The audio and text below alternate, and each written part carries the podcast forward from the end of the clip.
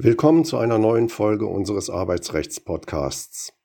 Heute befassen wir uns aus Arbeitnehmersicht mit dem zu spät kommen.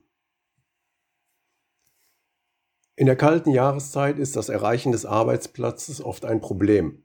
Das Auto sprengt nicht an, die Straßen sind spiegelglatt, kurzum, der Arbeitnehmer kommt zu spät. In der Regel steht im Arbeitsvertrag, von wann bis wann der Arbeitnehmer arbeiten muss.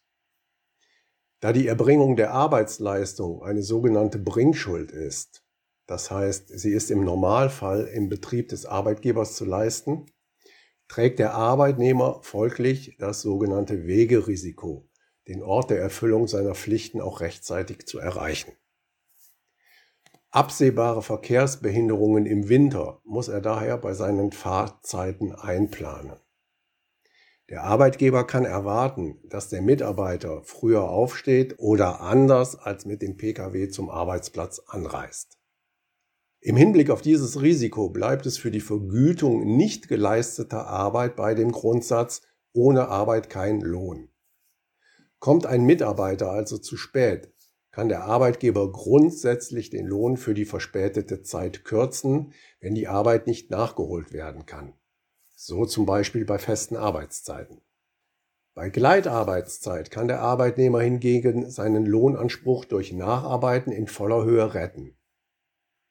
Unabhängig davon darf ein verspäteter Arbeitnehmer wegen Verstoßes gegen seine arbeitsvertraglichen Pflichten abgemahnt werden, was im Wiederholungsfall sogar zu einer verhaltensbedingten Kündigung führen kann. Der Arbeitgeber muss dafür nicht nachweisen, dass der Betriebsablauf gestört wurde.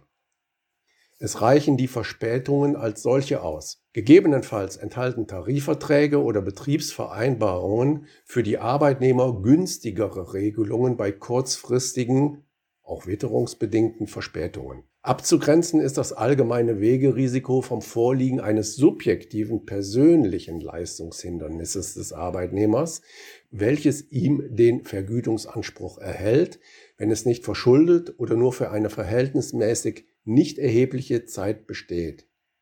So zum Beispiel der Unfall auf dem Weg zur Arbeit, ein Arztbesuch, der über den Zeitpunkt des Arbeitsbeginns hinausgeht und so weiter.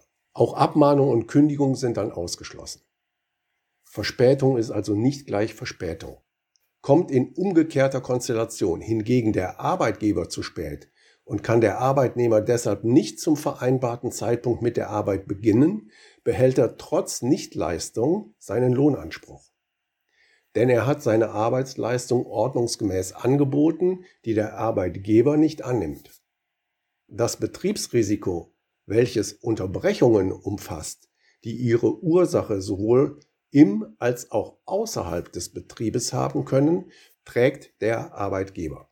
Damit wird die Verlagerung von Organisations- und Funktionsrisiken des Unternehmers auf den Arbeitnehmer vermieden. Danke fürs Zuhören und bis zur nächsten Folge.